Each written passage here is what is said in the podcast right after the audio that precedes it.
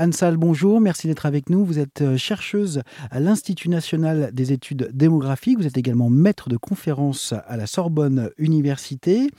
Nous allons parler ensemble de démographie et notamment de la manière dont euh, sont perçues en France les familles avec des enfants uniques ou tout simplement les enfants uniques. Alors, est-ce que c'est vrai que euh, un enfant unique sera automatiquement plus triste, plus gâté, plus autoritaire? Pas forcément.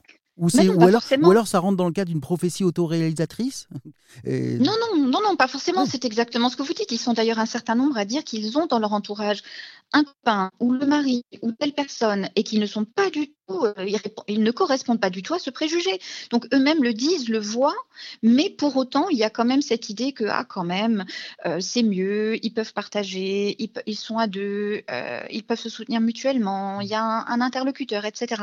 Donc il y a quand même tout ce discours qui vient. Il faut quand même aussi rappeler que la plupart sont eux-mêmes issus de fratries plus nombreuses. Mmh. Donc automatiquement, il y a effectivement une certaine reproduction. Et pourtant, fratrie nombreuse ne pas forcément avec fratrie heureuse. Oui, oui. D'ailleurs, euh, ceux qui sont issus de fratries de 6 ou 7, bien souvent me disent Ah, mais pas question pour moi. Hein. Mmh. Je l'ai vécu, j'ai vu ce que ça donnait. Hors de question d'en avoir autant. Moi, ça sera deux. Donc, euh, de passer de 6 à 7 à deux, euh, ça montre quand même effectivement que l'image qu'ils ont autour d'eux, ils sont d'ailleurs plusieurs à me dire, je connais des gens qui en ont cinq, qui en ont six.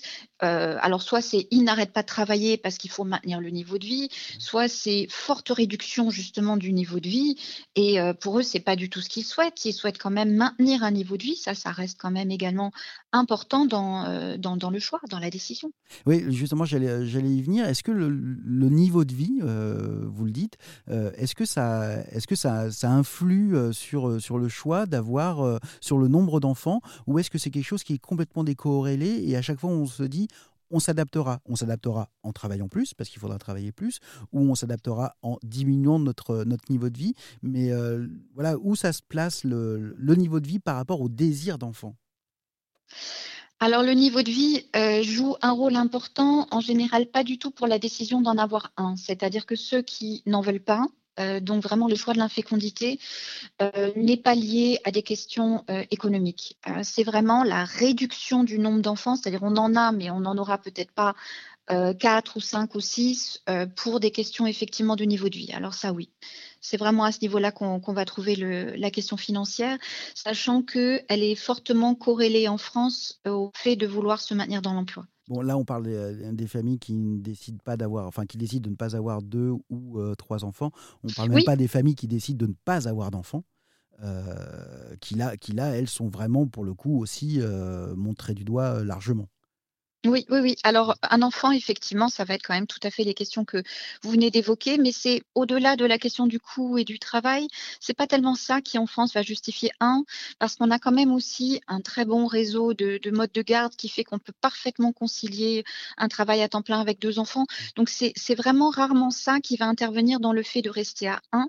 Euh, ceux qui restent à un, en général, c'est euh, souvent des personnes qui en voulaient deux initialement, qui renoncent à un deuxième euh, parce qu'il y a une question d'âge de situation de couple qui va faire que ça va devenir compliqué. Des personnes qui ont déjà 36, 37 ans, euh, voire 40 ans et plus, qui disent bon, bah, là maintenant, effectivement, ça va être compliqué. Et un autre point qui me semble assez intéressant, c'est la notion de liberté. Mmh. On a un certain nombre de personnes qui tout simplement ont un certain style de vie. Donc c'est moins cette question du, niveau de vie d'un point de vue financier que d'avoir du temps pour soi, pour des loisirs, etc. D'être finalement assez satisfait de, la vie qu'on a et de souhaiter tout simplement la conserver. Et de considérer qu'avec un deuxième, ça sera quand même plus compliqué. Merci beaucoup Anne euh, de nous avoir euh, parlé eh bien de la manière dont on voit euh, les familles avec un seul enfant en France. Je rappelle que vous êtes chercheuse à l'Institut national d'études démographiques.